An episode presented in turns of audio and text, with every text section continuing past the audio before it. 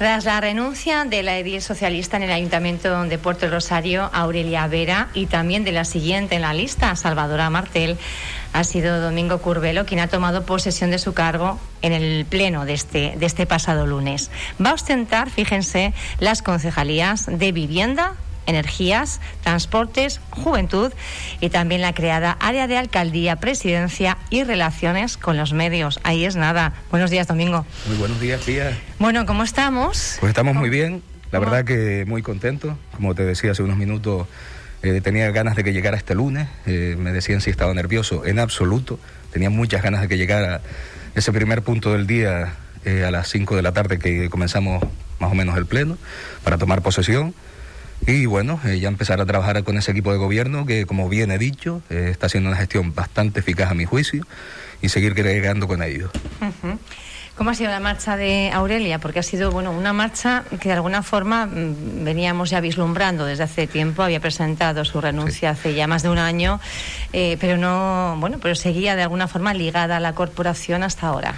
Sí, ella la verdad que, eh, como ya he dicho estos días también, eh, le deseo lo mejor. me parece una compañera excelente.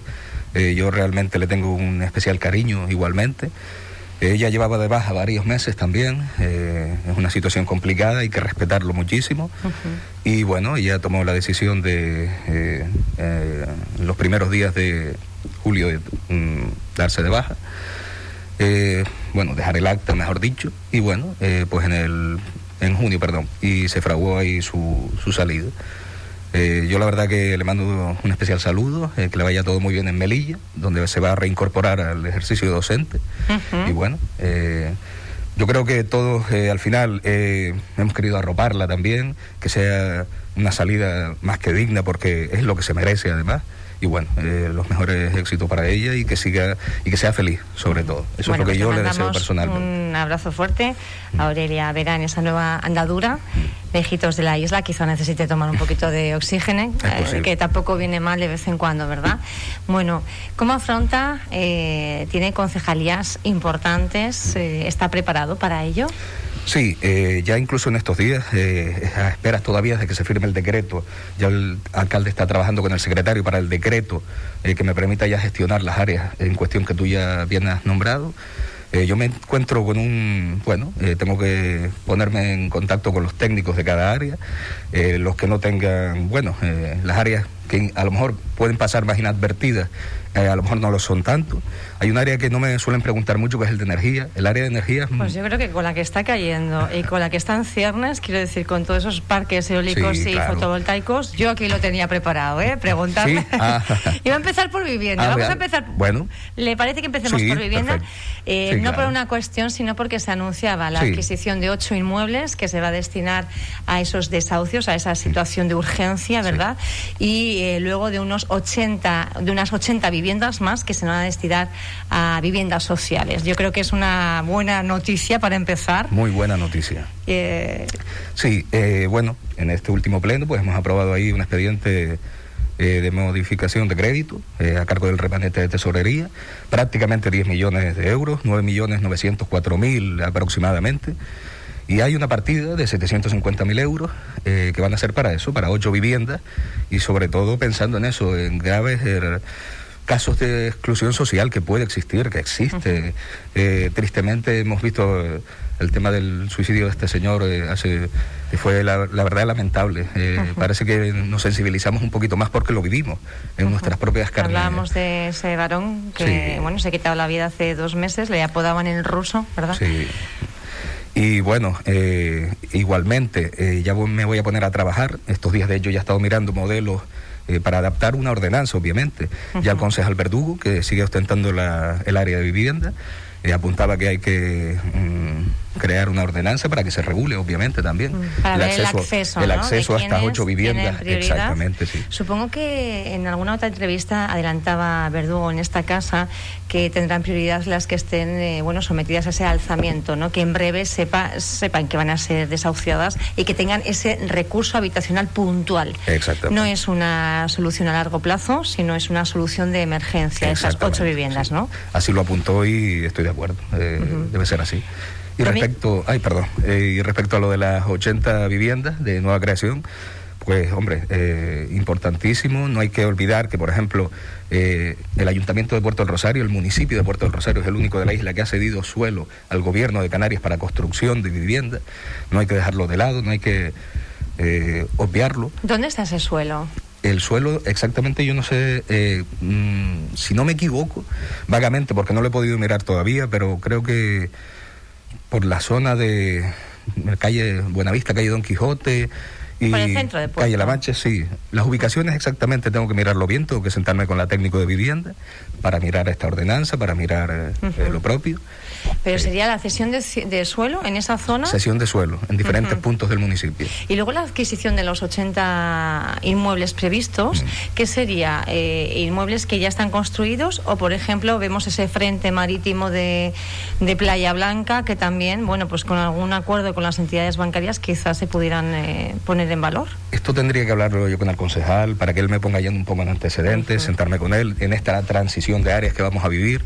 También yo creo que es interesante explorar eh, a corto o medio plazo, por lo que nos concierte, de, lo que nos queda de legislatura, eh, pensar eh, a lo mejor en ese Sareb, ese Banco Malo, viviendas Claro. que pueden estar ahí. Hasta donde me consta, hay unas 150 viviendas en este municipio que están en manos del Sareb. Y es algo que tenemos que explorar. Como yo bien digo, eh, eh, es una necesidad latente. Cuando pensamos en las necesidades latentes de la ciudadanía, ¿en qué pensamos? En el empleo, en la salud, que tristemente estamos viviendo ahora lo importante que es y lo, lo que sufrimos, y la vivienda, obviamente también, una vivienda digna. sobre todo con los precios que, que se alcanzan y parece ser Sí. que con la demanda de vivienda vacacional que hay frente a la demanda de establecimientos Sí. hoteleros, bueno, la, la regulación del alquiler eh, Es residencial. un problema que no se puede obviar, Pía, es un problema que no se puede obviar, no podemos estar de soslayo respecto a esto, pe- no nos podemos poner de perfil, tenemos que ir de cara y afrontarlo realmente, porque es que eh, es post se necesita realmente tomar cartas en este asunto.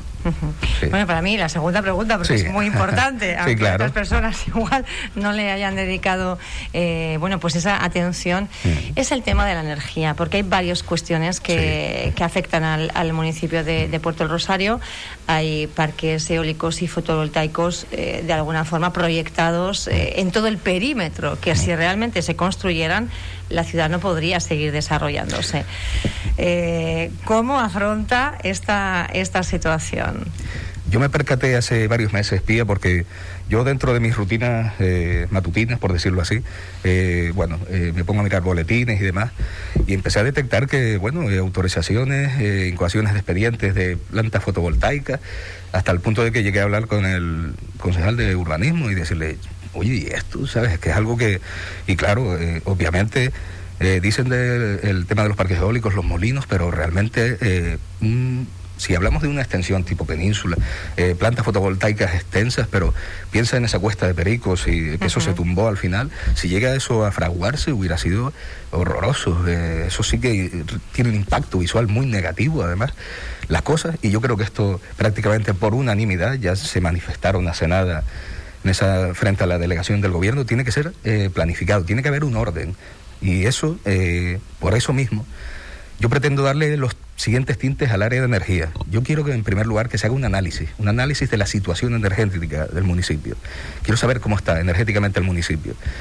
Porque yo pienso, Pía, que eh, nosotros, las entidades locales, podemos lanzar proyectos locales muy interesantes a eh, instituciones supramunicipales, ya sea Cabildo, Gobierno de Canarias, incluso Gobierno de España, que a su vez ellos lo trasladen, para realmente eh, poder mm, modelos energéticos sostenibles eh, y, como te digo, con planificación, con orden. Yo pienso que es lo, lo propio. Eh, debe pararse en seco esto, como se paró lo de... Porque si no, eh, nos arriesgamos a que, bueno, eh, que aparte del impacto visual, pues que, que no, que no, no es la vía para mí en eso. Lo que pasa es que de alguna forma se haría mm, o trabajaría usted de- en pro de una declaración institucional, por ejemplo, por parte del Ayuntamiento de Puerto Sí, Rosario para instar al Gobierno de Canarias, porque hay un artículo, eh, lo, lo repiten mucho los Mm, ecologistas, sí. no sé si es 72 bis de la la, de la ley eléctrica, que es eh, la que está permitiendo esa declaración de interés general que hace que muchos proyectos, bueno, pues pasen sin la debida, eh, digamos, fiscalización, sin los debidos plazos, ¿no? Y de hecho ahí tenemos el ejemplo del parque eólico de los últimos molinos que se han colocado por la zona del Time, en los estancos, y ya una vez fue declarado, ya prácticamente ahí no se puede. Yo realmente, bueno, eh, mm, conocí algo del expediente y bueno, eh, nos quedó claro que una vez se declara de interés general ya prácticamente no hay vuelta atrás, no hay retorno. Creo que el Cabildo de Fuerteventura tiene previsión este viernes en el Pleno eh, aprobar el inicio de un plan sectorial que permita, bueno, pues ordenar esas, la implantación de las energías y también en la línea de pedir la paralización de este tipo de declaraciones al Gobierno de Canarias. Así es. Sí, he estado viendo también el, el orden del día de ese pleno del Cabildo.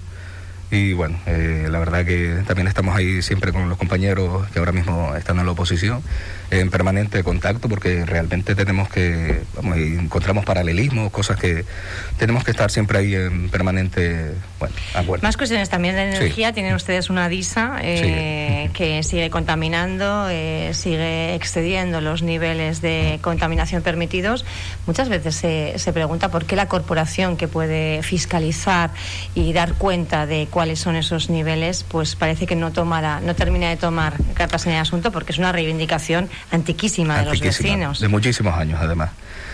Yo pienso que tenemos que plantear también, y esto también a más corto que medio plazo, iniciar, eh, como te digo, un análisis de ese statu quo, ese estado de la cuestión en el que nos encontramos para el traslado de la central.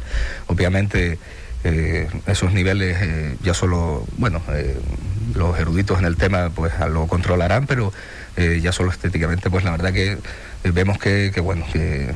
Pero más que estéticamente es un problema de salud. Es un problema de salud, sí, no, solo estéticamente, sino eh, eh, realmente, lo más, realmente lo más importante es eso, eh, la salud, y eso también tenemos Pero los días de mucho calor, de que se une además la calima, realmente las condiciones del aire en Puerto del Rosario, pues sobre todo en las inmediaciones a la central, son dañinas, perjudiciales para la salud. Se deberían tomar una serie de medidas. lo que pasa que no se advierte. Y la población muchas veces, ni siquiera hace caso de las recomendaciones porque no se entera. No, la verdad que en este tema, como te digo, tampoco nos podemos poner de perfil. Hay que tomar medidas, se tomarán y o al menos se, iniciará eh, bueno, eh, un proyecto para, para intentar que, se revierta, porque como tú dices es algo antiquísimo, por lo que sea, no se han tomado eh, hasta el momento medidas, pero, pero tenemos que tomarlas, tenemos que tomarlas y como te digo, siempre eh, junto a Cabildo, junto a el resto de estas instituciones supramunicipales, gobierno de Canarias. Eh, yo estaré bastante en contacto también eh, a través de la Dirección General de Energía, que, bueno, eh, con el compañero que está de director general, José Domingo Fernández Herrera, a ver si podemos también a través de ahí buscar eh, un punto de entendimiento, sobre todo por eh, salvaguardar, salvaguardar la salud de, los vecinos. Cuando dicen usted que tienen que tomar medidas, ¿en qué sentido irían encaminadas? ¿A pedir el inicio de ese expediente de traslado de la central, que va a ser bastante complicado, o ya por lo menos a nivel de control de la emisión de de sustancias tóxicas. Yo pienso que ahora a corto plazo control de la emisión, porque lo otro, como bien dice, si hubiera sido eh, tan fácil como soplar botellas, como dice aquel, se hubiera hecho, se hubiera hecho ya. Y yo creo que, vamos, eh, eh, no podemos jugar con eso tampoco. Y, bueno, entonces ese compromiso para por lo menos iniciar ese control de las sustancias tóxicas que emite la, central, uno de los compromisos que arrancamos en esta entrevista. Más cosas también relacionadas con la energía. Voy a preguntarle por esas tuberías de combustible de DISA, que se quedó, bueno, pues eh, un poco la cosa en stand-by. Parece que el ayuntamiento iba perdiendo los recursos. No sé si está en conversaciones con la con la empresa y los vecinos y vecinas, sobre todo de las 90 y 91 viviendas, pues un poco inalvis a ver qué es lo que, cuál es el, el acuerdo que se alcanza. Sí.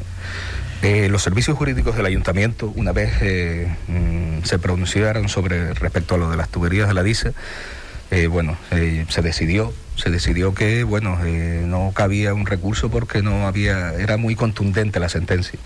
La sentencia era muy contundente y en este caso, pues, bueno, tenemos que confiar en eso, en ese asesoramiento jurídico que tenemos a través del secretario y, bueno, eh, demás eh, juristas. Y bueno, eh, no sé en qué punto se puede encontrar ahora mismo, pero eh, quizás eh, se, nos podemos sentar con la empresa y ver Pero no se han alternativas. sentado todavía, porque es algo que también los vecinos, desde el minuto uno, que de alguna forma surgió esta situación, pusieron sobre la mesa e instaron a la corporación local para que, bueno, pues mediara precisamente con la Que me empresa. creo que no se han reunido, pero, pero bueno, pero que mm, yo creo que podríamos reunirnos perfectamente buscando eh, otra alternativa quizás, eh, aunque hemos perdido esa sentencia, pero, pero bueno, siempre hay que buscar, eh, no hay que dar, como digo yo siempre, dar las cosas por finiquitadas, podemos perfectamente ahí sentarnos, hablando sentido, nos entendemos siempre, así es como nos entendemos, es lo básico, y bueno. Más cuestiones. Vamos por ese transportes, Sí. que también parece que se queda un poco, bueno, pues no sé si al margen han sacado, no sé si en transportes ahí eh, entran solo guaguas, también los taxis. No, está el, está, la- están el sector de los taxistas, están los transportistas igualmente Ujú. también, y bueno, y las guaguas, claro.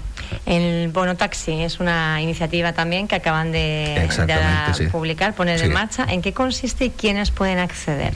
El bono taxi, eh, no he podido por cuestiones de que, entre, como te digo, que he estado de vacaciones Yo ahora... creo que vamos a repetir la entrevista Me- en septiembre. Sí, claro. volvamos de Es vacaciones. que me he encontrado un poco también ahí, y te Eh. digo, y, y- me he intentado empapar de todo, pero Claro. no lo he podido mirar bien todavía. Eh, de hecho, eh, justo hoy, a las 11 de, de la mañana, eh, tengo una cita ahí en el ayuntamiento, en mi despacho con el técnico, precisamente porque le he pedido, eh, justo en el tema de los transportes, que me ponga bueno en en, en antecedentes, en antecedentes de qué está, cómo estamos con los taxis, con los transportistas, el bono taxi que me lo explique también. Claro, es la, bueno lo que estoy haciendo básicamente en estos primeros días después de tomar posesión, eh, ponerme en antecedentes para, para bueno, pues luego pertinentemente, obviamente yo lo comparto todo ahí para que la gente acceda a la información, ya la compañera eh, de prensa pues bueno, eh, sube pertinentemente toda la información, pero tengo que estar in situ, claro, para, para poder yo... No le hemos dado casi tiempo. Tomaba posesión el pasado lunes en este pleno y todavía, bueno, pues es verdad que hay que darle unos, bueno, un tiempito más, ¿verdad? Para que se empape de todo. Le iba a preguntar ya por último por esa, bueno, recién creada Mm. área, porque no ha existido Sí. hasta ahora, de alcaldía con relaciones con los medios. Sí. La alcaldía, presidencia y relaciones con los medios, bueno, eh, como te digo, todavía no está definido del todo porque eh, tiene que aprobarse ese decreto. El alcalde, él está ya en conversaciones con el secretario. Y bueno, eh, me sentaré con él eh, de este área, como es de nueva creación. Eh, bueno, inicialmente la pretende ser como el área de presidencia que existe en el Cabildo, obviamente no puede ser igual. De hecho, hoy también me voy a poner en- a buscar qué, cómo podemos orientarla, pero eso lo tengo que hacer con él. Una vez yo me reúna con él, veremos cómo podemos orientar esa alcaldía presidencia, qué naturaleza tendrá, así como la relación con los medios también, claro, para definir definir que es de nueva creación y realmente no venimos de atrás, sino que tenemos que ahora eh, forjarla, forjarla y ver las líneas que vamos a seguir eh, en ella.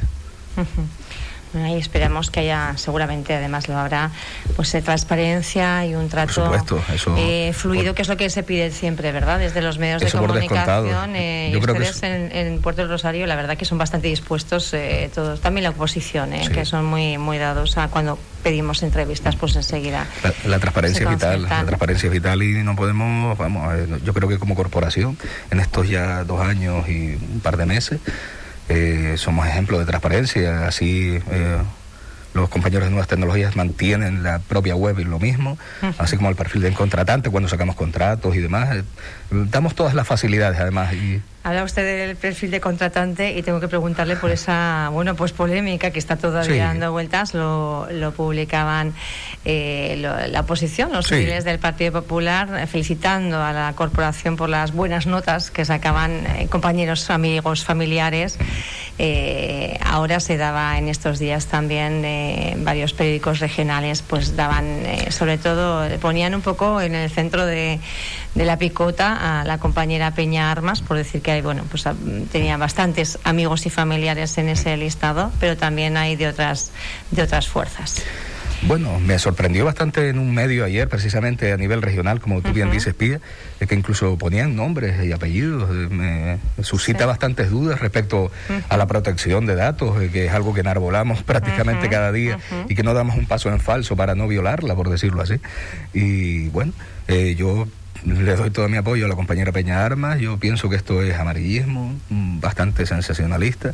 En todo caso, si coincide que son familiares y han sacado buenas notas, eh, pues porque habrá estudiado y vamos, no hay que dudar en absoluto. Y es más, como yo digo siempre, eh, porque especialmente no, no, me gustan este tipo de, acusaciones y como digo, ahí está el juzgado, eh, presenta una denuncia si usted piensa que ha habido alguna irregularidad. Que sean los tribunales los que, que sean los tribunales los que decidan. Si piensa que hay indicios de algún tipo de irregularidad, por favor, eh, soy el primero que le anima a que vaya a presentar una denuncia. Domingo, mmm, quedan todavía dos años de legislatura. Va a ser eh, la parte, digamos, más complicada, porque en los dos primeros años, bueno, pues la cosa está más relajada, entre que uno piensa, proyecta. Es verdad que con la COVID, la erupción de la COVID, eh, tranquilo, no ha estado nadie pero eh, en cuanto a lo que puede ser bueno pues el proceso electoral a nadie se le escapa que a partir de, septiembre la gente ya hay algunos partidos que se están poniendo las pilas pero eh, va a ser bueno pues una, una acción más más intensa. Usted en estos dos años eh, cómo se ve al terminar estos dos años cuáles son un poco las aspiraciones o qué objetivos le gustaría lograr cómo quiere que de alguna forma se le recuerde o yo quiero que se me recuerde como una persona que trabaja, que trabaja, que está dispuesta, diligente. Eh, así pueden atestiguar gente que me conoce eh, del mundo laboral, de, la familia, de todo. ¿Usted de formación en qué, en qué ámbitos está formado? Eh, yo estoy graduado en Geografía e Historia. actualmente curso el máster de formación del profesorado. Eh, tengo certificados de idiomas, eh, inglés en este caso, el alemán lo llevo muy bien, pero no tengo certificación alguna, pero he estado vinculado laboralmente al aeropuerto, he estado en diferentes puntos, los últimos cuatro años y medio antes de entrar en el ayuntamiento como asesor de confianza, estuve de supervisor de pasaje allí. Y bueno, tengo una cierta experiencia que también, bueno, quien quiera o no nos vale eh, para bueno, para estos años. Estos dos años, como siempre me dicen, mm, cuando cumplimos eh, ese 15 de junio, los dos años, me dijeron, ¿les quedan dos años más? Digo, no, no nos quedan dos años más, queda mucho menos. En septiembre, octubre del año 22 eh, ya empezamos a contrarreloj, tenemos que rearmarnos a nivel orgánico como partido y seguir trabajando en ese ayuntamiento será más difícil como porque siempre pasa lo mismo pero bueno yo me veo eh, con las siguientes aspiraciones yo ahora mismo he estado unos 10 11 meses eh, como asesor ahora empieza mi reto como concejal eh, yo quiero sacar al máximo en este lapso de tiempo lo mejor de mis áreas y bueno respecto la bola de cristal no la tenemos, eh, no sabemos qué podemos, pero a mí eh, el municipalismo me gusta. Pienso que a nivel político es la base desde donde tenemos que partir. Eh, siempre pienso en ese presidente nuestro del gobierno de Canarias, Ángel Víctor, él viene del municipalismo, alcaldía de Arucas y luego ya pasó al Cabildo. Y ese bagaje me di cuenta yo en sucesivas veces que he podido coincidir con él, que le ha servido muchísimo, porque conoces de la base y la pirámide, luego ahí se pule todo muchísimo más en tu actuación y en tu gestión. Domingo Curbelo, gracias por haber estado estos, bueno, compartiendo estos minutos en esta mañana en Radio Insular.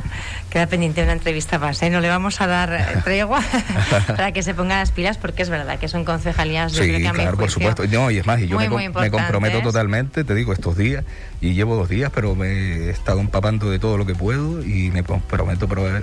Bueno, yo confío, la actitud yo creo que es lo que cuenta más. Por, por, supuesto, es más, yo creo que es encomiable muchas veces, es decir, que algo no se ha podido mirar por lo que sea, a intentar divagar y bueno, poco menos que tomar el pelo tanto a la, entrevistadora como a nuestros oyentes, que, lo agradecemos. que los saludo igualmente desde aquí y muchas gracias.